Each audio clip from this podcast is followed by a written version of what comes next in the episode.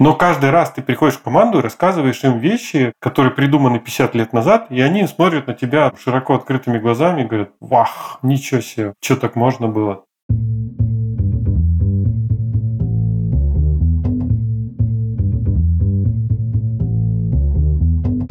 Привет, я Юра Агеев, и это 143 выпуск подкаста Make Sense. Вместе с гостями подкаста мы говорим о том, что играет важную роль при создании и развитии продуктов. Люди, идеи, деньги, инструменты и практики. И сегодня мой собеседник Антон Бевзюк.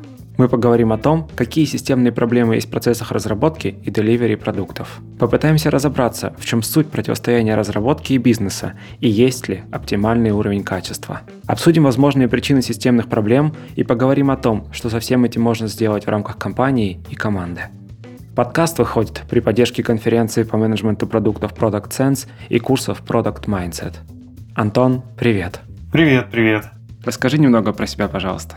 Я сейчас работаю лидером скромастеров в Райфайзенбанке. До этого был Chief Agile Officer в Dodo Pizza. До этого был разработчиком, техлидом, ну, в общем, вот так вот помотала меня судьба по разным аспектам продуктовой разработки. Начинал с технических профессий, да, с разработчика, техлида, потом постепенно перешел к тренерской работе, ну, тоже связанной с разработкой. Потом начал заниматься построением команд, вырос до скромастера, ну и сейчас, в общем, лидер скромастеров. Такой вот путь. Слушай, это интересно. Я на днях увидел вакансию Project менеджера искали, и там была приписка такая с функционалом скрам-мастера. Ну, понятно, что скрам-мастер это же роль, или уже нет? Уже нет. Уже нет? Черт. Да, внезапно скрам-мастер это уже не роль, а человек. В последнем скрам-гайде мы видим, что вообще убрали упоминание ролей. Ну, этого слова просто нет нет никаких ролей, есть люди. То есть теперь это подразумевается персона какая-то. Окей. Да. Слушай, ну вот твой опыт до-до, ты говоришь, интересное название, такой Chief Agile Officer был. И сейчас Райфайзен руководитель скрам-мастеров. Ну, то есть это про те процессы, которые позволяют продукту случиться в каком-то смысле. Ну, то есть вот фактически про его уже такой creation act, создание. Угу. Про delivery. Да, вот, delivery, отлично.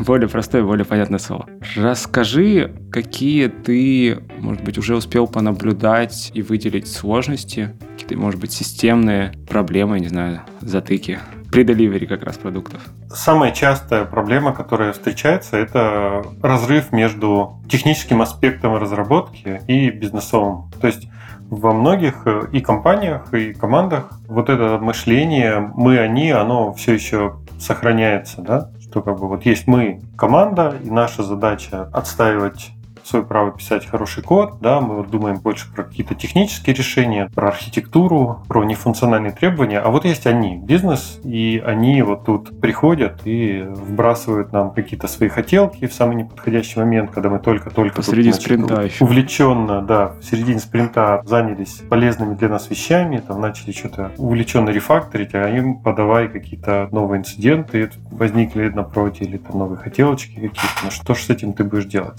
Вот этот разрыв разрыв в мышлении, он часто еще сохраняется, да, то есть разработчик, он мыслит себя именно как написатель кода, как решатель именно каких-то сложных технических задач, а не как создатель продукта, который зарабатывает деньги. Пока не у всех да, вот э, дошло это осознание, что, в общем-то, зарплата разработчику платится из тех денег, которые зарабатывает продукт. И ценность, которую ты приносишь, она должна превышать затраты на тебя самого, на твое рабочее место, на твою страховку, на фрукты в офисе, на вот эти все плюшки. Да? Ты должен создавать ценность больше, чем ты ее потребляешь. Это проблема чего? Проблема майндсета конкретных людей или культуры? Это проблема самоидентификации. То есть ты кто? Ты разработчик на Java?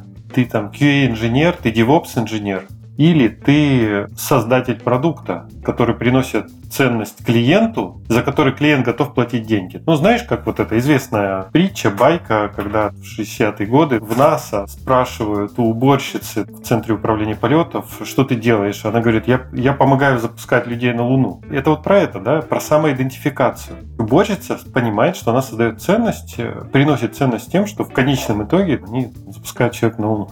И мы тоже, мы все, и разработчики, и скрам-мастера, и продукт-оунеры, мы нужны не для того, чтобы свои личные амбиции удовлетворять, а мы нужны для того, чтобы решать проблемы клиентов, чтобы создавать то, чего никто до этого не делал, чтобы ну, решать творческие задачи. В первую очередь эти задачи должны иметь смысл, иметь ценность для конечного пользователя. Так, это проблема в разрыве мышления. Мы потом еще копнем глубже и поговорим, почему это возникает, но какие еще проблемы э, еще есть? Как следствие возникает, э, знаешь, такая проблема, как отстаивание своих интересов. Когда вот мы разделились на мы и они, да, начинается борьба. Бизнес начинает давить на команду, вы там медленно работаете, я хочу больше, команда начинает в ответ сопротивляться и жаловаться или тоже давить на бизнес, что вы там не даете нам нормальные решения какие-то реализовывать. И тут возникает типичное противоречие скорости или качества.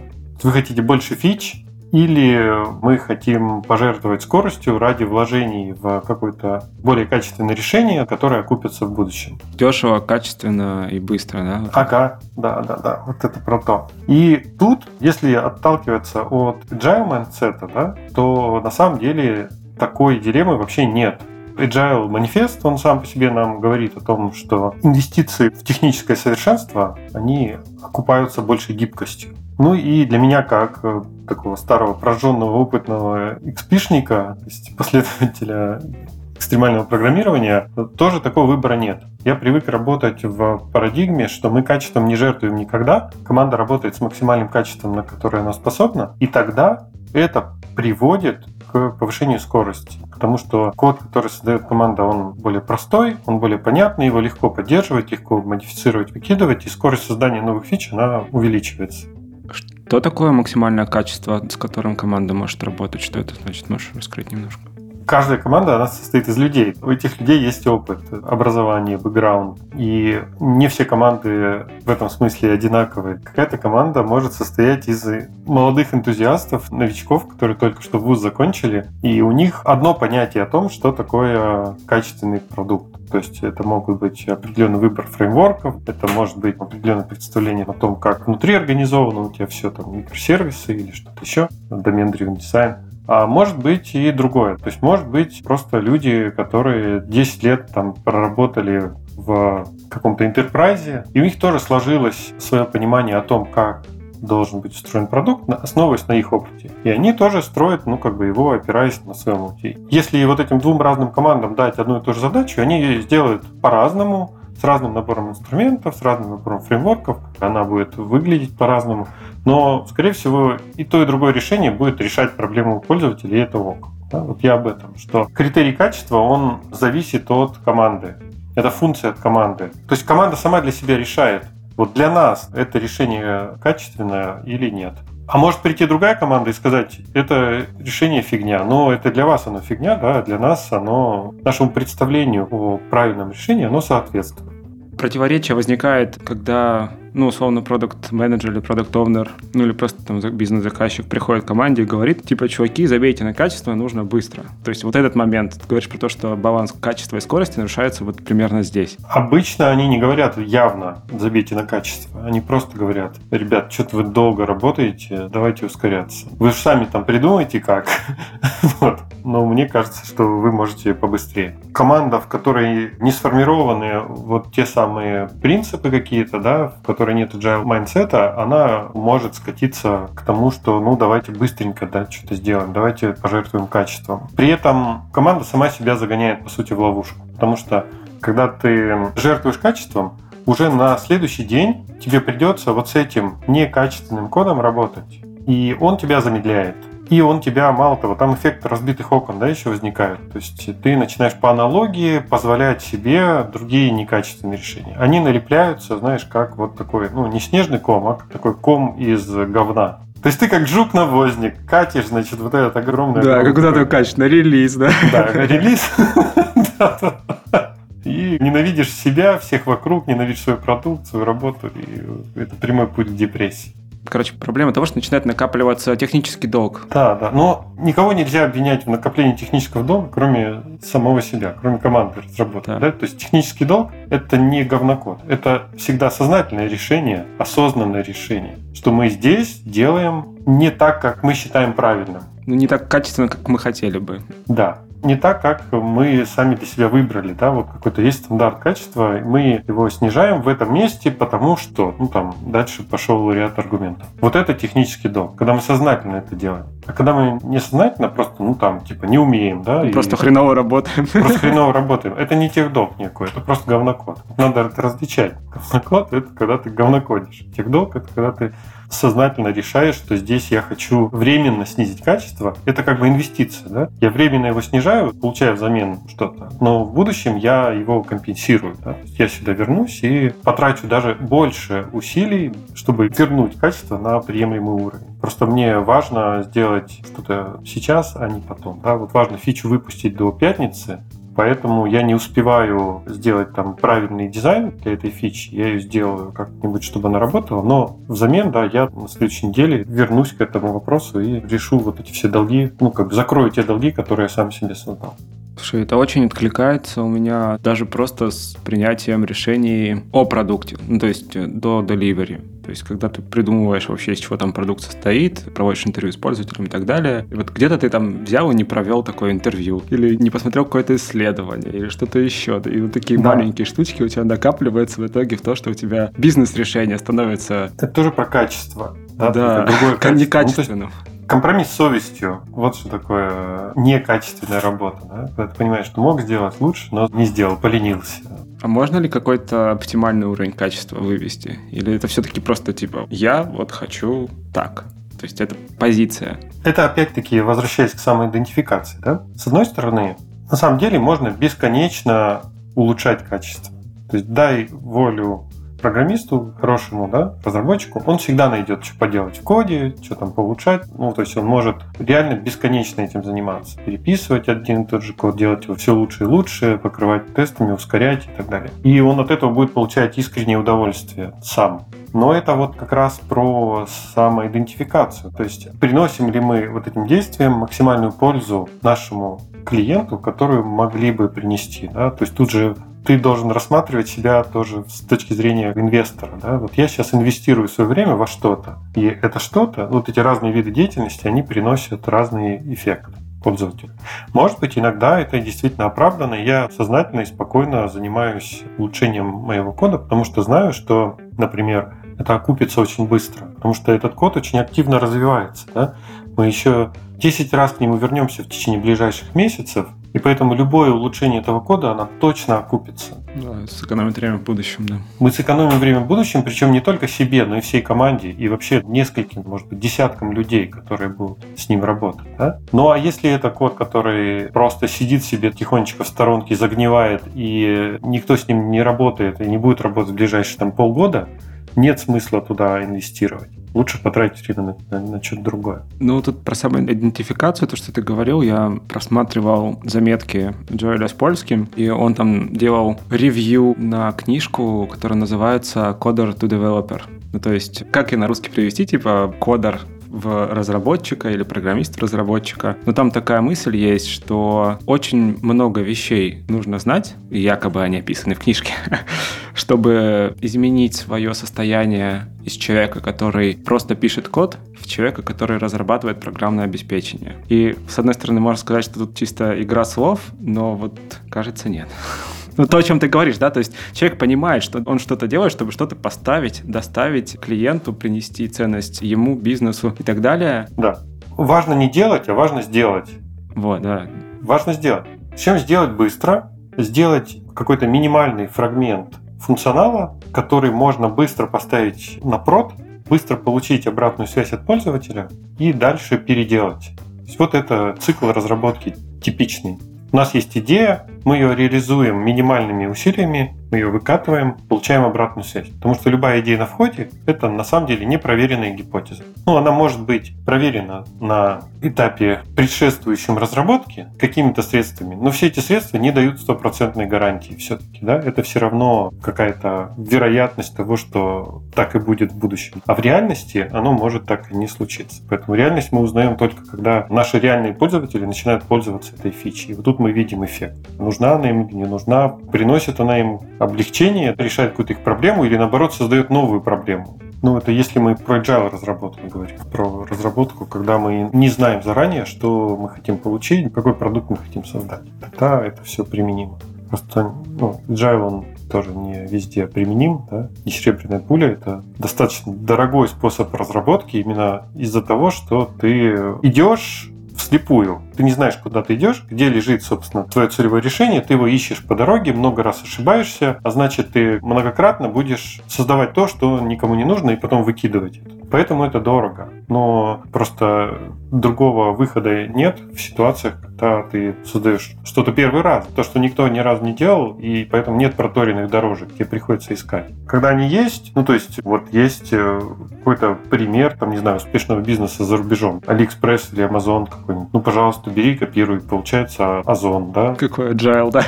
Берешь Facebook, да, копируешь, получаешь ВКонтакте. Ну, конечно, навешиваешь на него свои плюшечки, но в целом-то идея всегда оттуда. В общем, agile — это такое дорогое удовольствие, я бы сказал. Слушай, ну там в целом, в каком-то смысле вся продуктовая разработка, ну, она же базируется на agile во многом, потому что ты пытаешься выяснить, что клиентам нужно, у тебя это с первого раза не получается, ты запускаешь какие-то там тестирования, MVP создаешь и прочие вещи, и таким идешь итерациями. Ну, если это продуктовая разработка, то да, конечно. Часто под продуктовую разработку просто маскируется проектная работа по каким-то причинам. Mm, проектная деятельность, то есть да. создание чего-то понятного. Да. А если это продукт, ну да, я согласен. В большинстве случаев agile применим. Почему вот те проблемы, которые мы обсудили, они в целом возникают в нашей индустрии создания IT-продуктов? Есть ли у них какой-то корень зла или там несколько основных? Корень зла. Я думаю, что вообще наша индустрия довольно молодая, то есть разработка программного обеспечения как полноценная такая индустрия возникла не более чем 40 лет назад где-то 80-е годы. Ну, до этого, конечно, и компьютеры, и программирование тоже были, там, в 60-е, 70-е, но на ранних этапах это было, во-первых, не массовое явление, а во-вторых, довольно узкоспецифичное. То есть задачи решались в основном военные и аэрокосмическая да, отрасль она была драйвером, по сути дела, инноваций в развитии электроники. Почему в 60-е годы случился бум компьютеров? Потому что ракеты надо было запускать в космос, а на логарифмических линейках ты особо дифуры не посчитаешь в реал-тайме. То есть, ну, один раз можно посчитать заранее, но когда ракета летит, тебе надо телеметрию собирать и моментально реагировать, да? То есть пересчитывать эти дифуры нужно постоянно, в реал-тайме, желательно быстро. Понадобились вычислительные мощности, появились компьютеры. Эти компьютеры и создавали, и программы для них писали, и обслуживали очень-очень умные дядьки.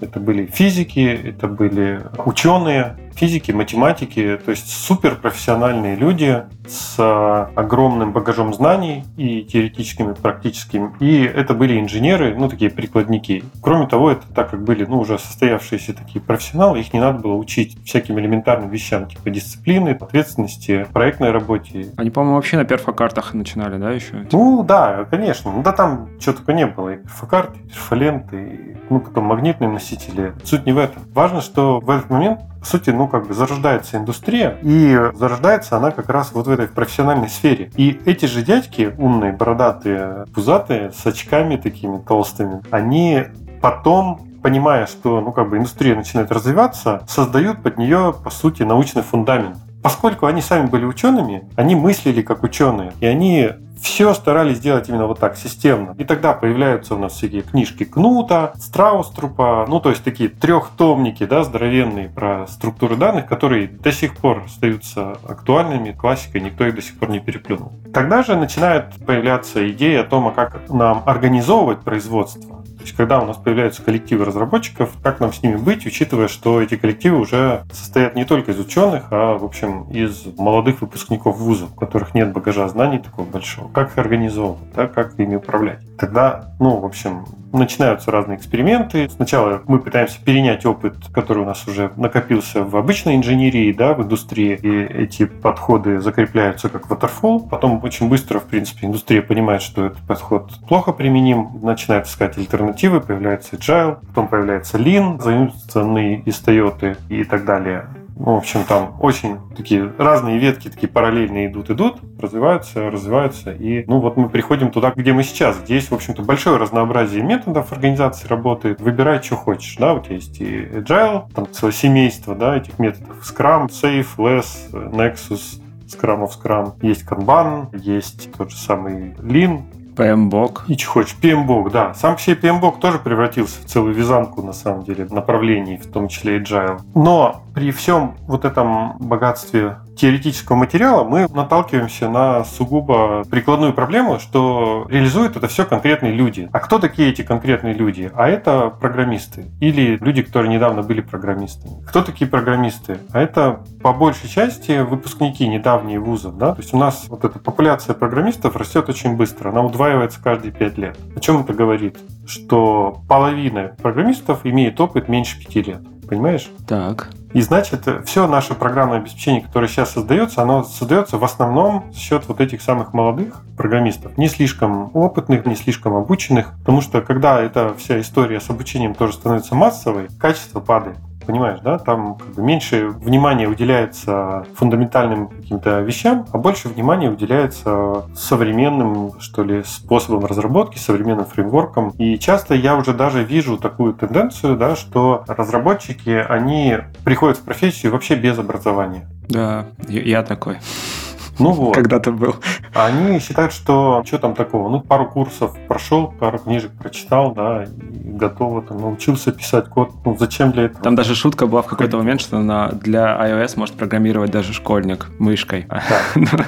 Полушутка на самом деле. И на самом деле, с учетом того, что действительно мы живем в эру информационных технологий, да, то есть количество информации, оно огромное у нас, и нет никакой проблемы пойти и научиться чему угодно, да? Да ну, доступность информации в целом. Да. Ну, то есть, во-первых, индустрия молодая, во-вторых... Она молодая, она привлекательная, так. Ну, зарплаты высокие, да, туда хотят пойти все. Поэтому она привлекает массу молодых людей, но за счет вот этой массовости качество, оно резко снижается. Сравним среднего программиста сейчас, да, и сравним среднего программиста, вот, про которых я говорил в начале, да, в 70-е годы. Вот это две большие разницы. Ты знаешь, как стихотворение Бородино, вот были люди в наше ну, время, а что делать? Знаешь, мой возраст, он позволяет мне говорить о том, что вот Нонича не то, что Давича там, и вот это все. И в этом есть доля справедливости, так или иначе, ну, типа, если вспомнить, когда и кем был создан Git, Linux, как операционная система и прочие фундаментальные какие-то наши инструменты. Не, ну тут, конечно, надо сказать, что много и э,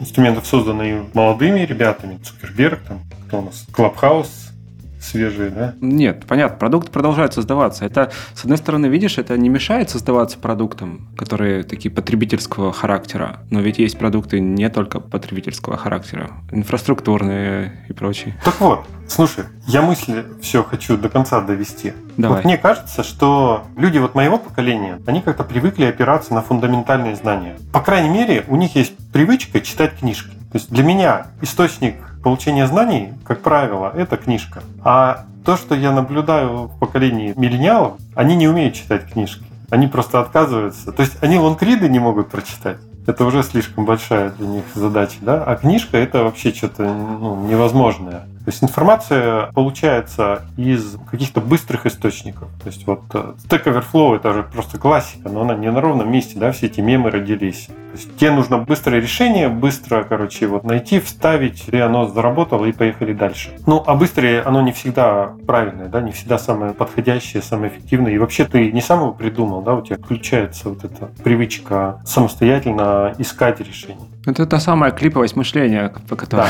нам да, рассказывали да. очень долго. И мне кажется, это довольно опасная штука, потому что мы тем самым, по сути, деградируем. Ну, то есть, если раньше люди искали какие-то решения сами, да, потому что вообще ничего не было, ну, куда тебе деваться? Идешь и думаешь. Плюс у тебя еще и ограничения были жесточайшие. Вот у тебя 640 килобайт, оперативной памяти. Туда надо засунуть тебе и операционку, и программу, которая будет там что-то решать, да, дефолты те же управлять, да, да, да. И, и, в общем, и, чтобы оно все в памяти у тебя держалось по максимуму и быстро читалось. Короче, кучу проблем надо было решить. А сейчас у тебя возможности безграничные практически взял облачный сервис, купил за какие-то несчастные десятки долларов и живи спокойно. Ну, то есть времени на оптимизацию тратится меньше, и вот этих фундаментальных знаний их тоже становится меньше. Они становятся более прикладными. То есть я умею решать конкретную задачку, я умею верстать сайты, я умею пилить бэкэнд, да, я умею, если я девопсер, да, я умею Ansible скрипты писать. И все.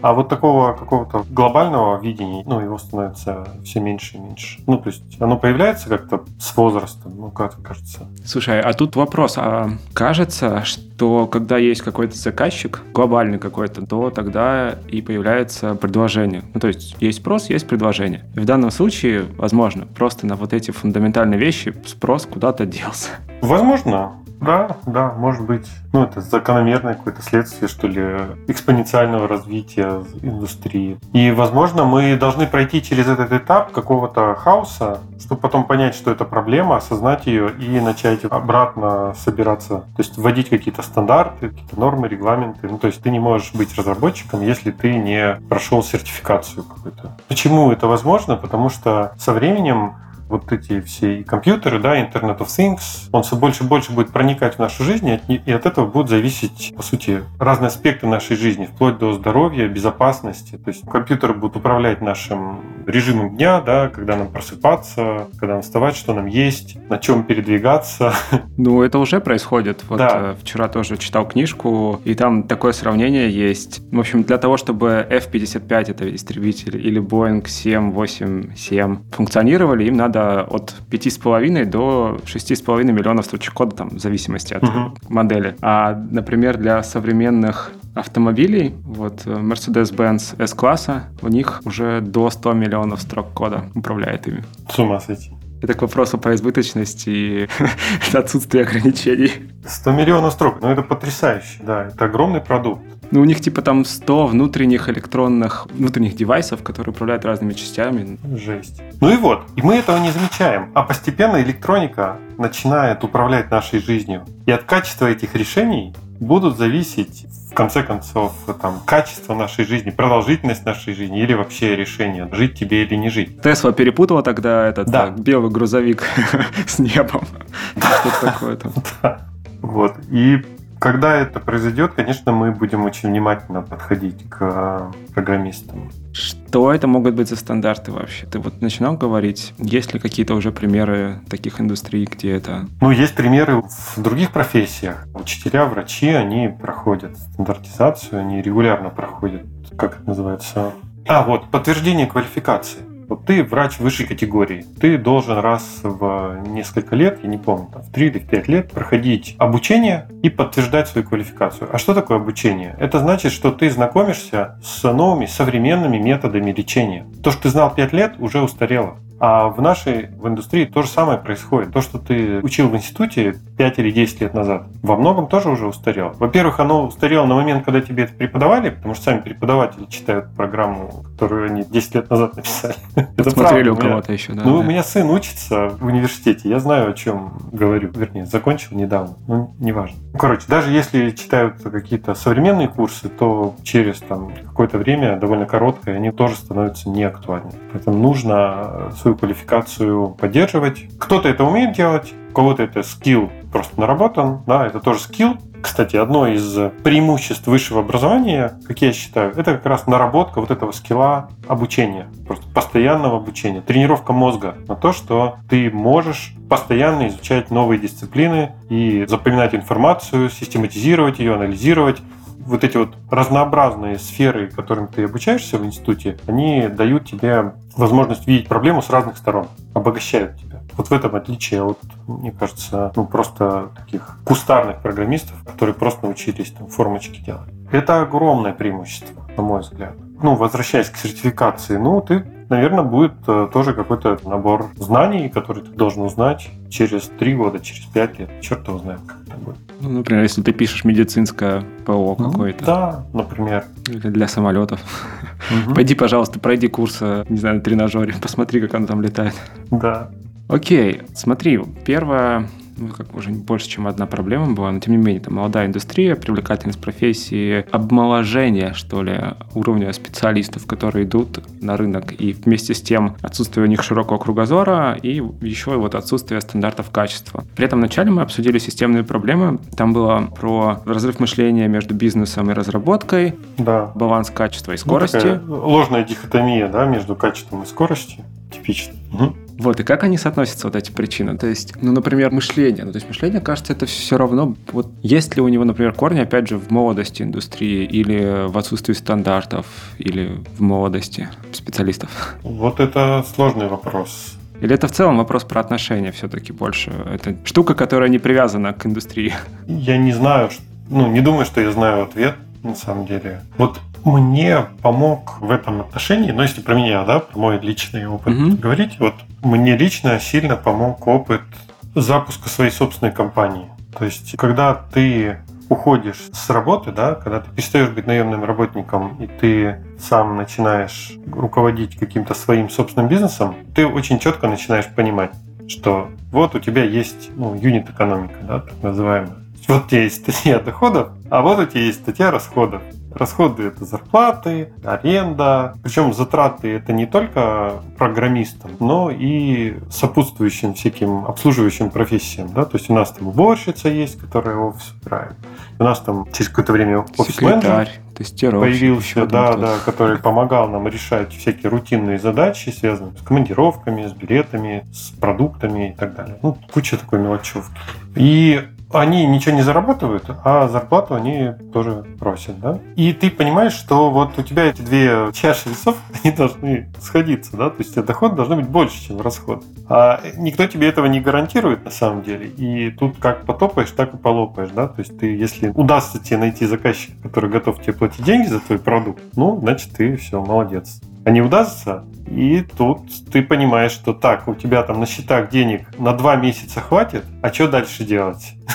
То есть вот типа два месяца мы без заказов проживем, и что потом? Как ты будешь людям объяснять, да, что у нас тут тяжелая финансовая ситуация? Ну, то есть это вот как раз связка приземления процесса создания Да, чего-то да, на, абсолютно. на- на деньги, Это- на реальность. на- Это дает колоссальный опыт. То есть ты понимаешь вообще, что такое зарплата, что такое налоги, сколько ты реально денег тратишь на человека, да, то есть он получает у тебя 100 тысяч, а на самом деле тебе нужен бюджет там, 150. Это без учета еще оборудования, на самом деле, да, там аренды рабочего места, это чисто зарплатный фонд.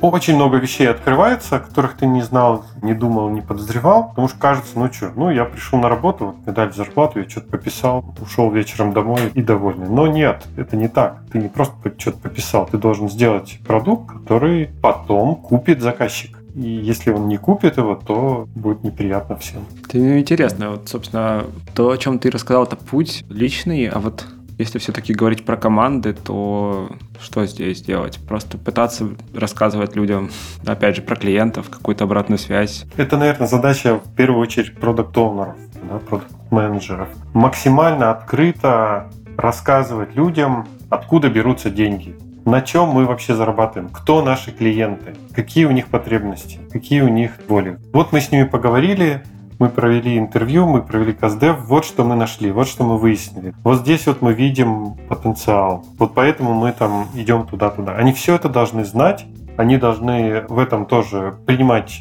участие, челленджить решения, предлагать свои какие-то решения. Мне кажется, что идеальная, правильная команда, это в которой, вообще говоря, вот эти роли, они начинают размываться. Участник команды вместе с тобой может пойти на интервью клиенту и своими ушами послушать, а что он вообще думает или о своей жизни, о своих проблемах. Да? Точно так же команда сама должна участвовать в получении обратной связи в любой форме, обратной связи о своем продукте. То есть тикеты какие-то сыпятся, они сами должны видеть, что там приходит, да, и сами на них Какие гадости сами там пишут Какие клиенты, гадости да. там пишут, да. У нас, знаешь, в одной из команд, в которой я работал, ну, они делали вот iOS-приложение в Dodo, у них была подключена колонка, то есть, когда отзыв в Apple Store приходит, то, ну, в общем, колонка зачитывает этот отзыв вслух. Каким бы он ни был. Интересно. А, Это было очень вдохновляюще и приятно получать классные отзывы и наоборот. Ага. Стыдно получать неприятные отзывы. Окей, это в каком-то смысле тоже опять про эмпатию тоже получается. То есть ты должен сближать разработчиков и конечного потребителя. Они должны ему глядеть в глаза, они должны прям чувствовать его боль, да, слышать про него и знать э, его. А мы ведь говорили про конфликт между разработчиком и бизнесом. То есть, опять же, в кавычках, да, без слова бизнес, это вот как менеджмент, вот эти вот все люди, которые нарушают спокойное течение спринтов. Как это может помочь? Или это немножко про другое? То есть мы говорили вот сейчас про клиентов, и вот про бизнес ты рассказал, да, то есть, то, то есть если ты сам погрузился в бизнес, ты начинаешь понимать. Но все же, вот сближение с клиентом, поможет ли оно в разрешении вот этого противоречия, типа мы и они, разработчики и бизнес? Я думаю, что да. То есть тут вот как раз мы выходим из позиции мы-они, мы попадаем в позицию мы и мы. Да? То есть мы начинаем сотрудничать. Команде разработки хочется помочь нашему продукт-оунеру решить проблему пользователя.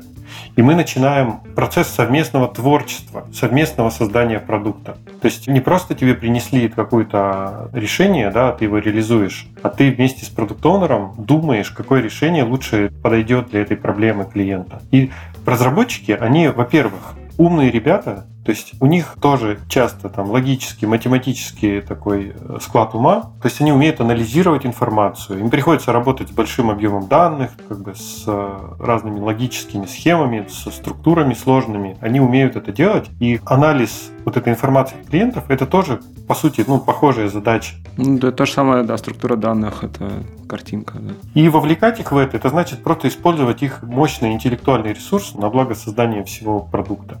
Просто они этого не любят, но тут вот как раз вопрос самоидентификации, да, опять. Ты здесь для чего? Да, совместное творчество очень хороший, мне кажется, термин. И вот ты еще тоже вначале это упоминал, что программист тогда превращается в создателя продукта, потому что, ну, по факту так и есть. Да, и это намного интереснее, чем просто писать код, который кто-то за тебя придумал. Типа тебе решение уже кто-то придумал, аналитик там принес на тарелочке, ты это должен закодировать. Ну, это monkey job. Я думаю, это скоро роботы будут делать. А творчество, то есть вот придумать необычное решение для сложной задачи, вот что интересно. И еще программисты, они чем отличаются? Они, как правило, глубоко знают свой продукт иногда лучше, чем бизнес. То есть они знают такие темные уголочки, про которые никто не помнит. Они знают, как он устроен внутри. Они знают, какие скрытые возможности в нем есть. То есть они могут предложить тебе внезапное решение, которое продукту снаружи просто никогда не придет в голову. Он мыслит шаблонами, да, а программисты, они могут, учитывая специфику продукта, учитывая его окружение, да, какие вокруг него есть сервисы, какие вообще сервисы доступны на рынке, какие возможности есть, да. Где можно срезать, где еще что-то, да. Да, то есть, ну, про шаблонное мышление. То есть мы все уже привыкли, что там, ну, не знаю, в браузер можно просто драг-н-дропом документы аплодить. А раньше ведь это, ну, тоже было не так, да, и ты думал, что чтобы загрузить документ, надо нажать на кнопочку, открыть формочку, выбрать файлик, то все. И, скорее всего, ну, если ты CRM какой-то делаешь, ты как продукт придешь и скажешь, ну, вот мне тут нужна кнопочка и формочка программист может сказать, ты что, типа, уже там... Технологии свежие завезли, да? Технологии-то, господи, мы где живем-то? Все проще можно делать. Окей, слушай, это прям очень интересно. Надеюсь, люди заинтересуются вопросом совместного творчества. А еще вот про другое, про баланс качества и скорости, да, вот то, что мы говорили про проблемы, что, может быть, есть где-то оптимальный уровень качества, и что в целом команде, чтобы не накапливать технический долг, нужно работать на том уровне качества, на который она способна. Но вообще это противоречие, да, то есть баланс качества и скорости. А причина, есть ли причина, опять же, вот в том, что в целом нет стандартов качества, в том, что нет, ну, опять же, не то, что нет, а то, что фундаментальное образование немножко там подводит.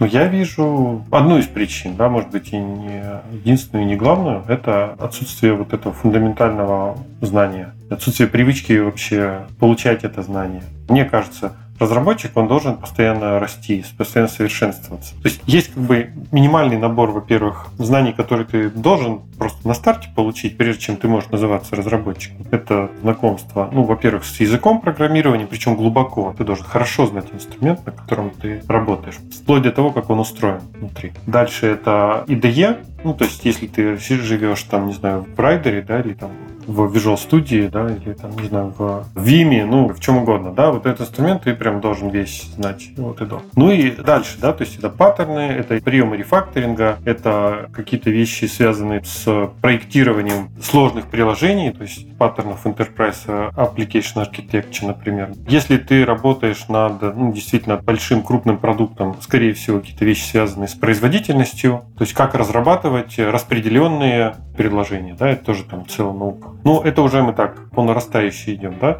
Есть еще базовые скиллы, типа как писать тесты, как автоматизировать деплоймент, как создавать там быстрые билды, как рефакторить базу данных безопасно. Ну, это опять-таки надстройка над базовыми скиллами, как вообще писать SQL-код, например, да, или как писать фронтенд. Ну, есть база, просто механика, как это делать. И вот это, ну, то, что на уровне ремесла у всех есть. А дальше над ним делать настройка. А как это делать хорошо, как это делать правильно, какой опыт вообще уже у нас в индустрии накопился, который мы должны использовать. Это и есть паттерны, да, они бывают тактические, стратегические, архитектурные, какие угодно. Какие виды тестов вообще имеются в природе и какие из них мы там можем у себя применять, какие нам дают пользу. Вот такие всякие вещи, про них мало кто знает, хотя они придуманы, черт, 50 лет назад, понимаешь? Придуманные, отлично описанные, опробированные и доказано, что приносят пользу. Но каждый раз ты приходишь в команду и рассказываешь им вещи, которые придуманы 50 лет назад, и они смотрят на тебя широко открытыми глазами и говорят, вах, ничего себе, что так можно было. Меня вот это удивляет.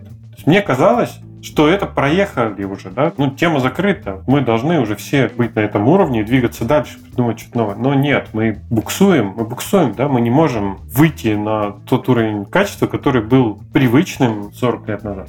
Мне так кажется. Видимо, просто того уровня качества, который в итоге производится, достаточно для того, чтобы удовлетворять потребности просто-напросто. Возможно и так. Ну да, возможно и так. Ну тогда ок. Нет, ну я согласен с тем, что обязательно. И уже есть такой софт, э, ну, когда с тобой созванивались, рассказывал историю про медицинские приложения, установить которые можно только по рецепту от врача. Ну да. Ну то есть уже есть такие штуки. Я думаю, будет ниша просто действительно может быть разная для вот разных категорий софта. То есть пишешь ты игрушку для айфона, которая три точки соединяет, да, в метро поиграть. Да, здесь да ладно. плевать, господи. Пиши на чем хочешь, как хочешь, какая разница.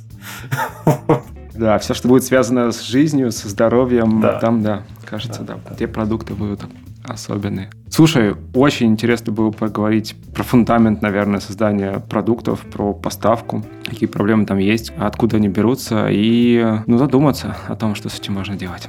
Мне было очень интересно. Спасибо, Антон. Круто. Рад, что у нас получился такой интересный, содержательный разговор. Мне тоже было интересно на эту тему подумать, фантазировать. Буду ждать фидбэка. Интересно будет, знаешь, еще когда лет через пять посмотреть, а как оно в итоге будет. Но время покажет.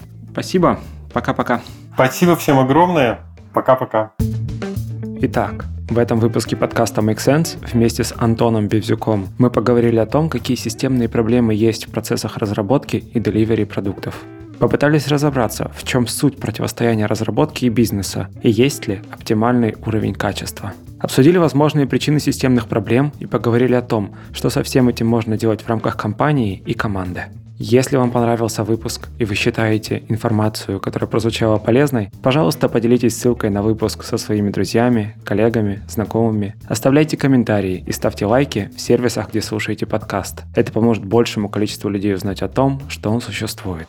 Это был 143 выпуск подкаста Make Sense и его ведущий Юра Агеев. Спасибо, что были с нами. До следующего выпуска. Пока.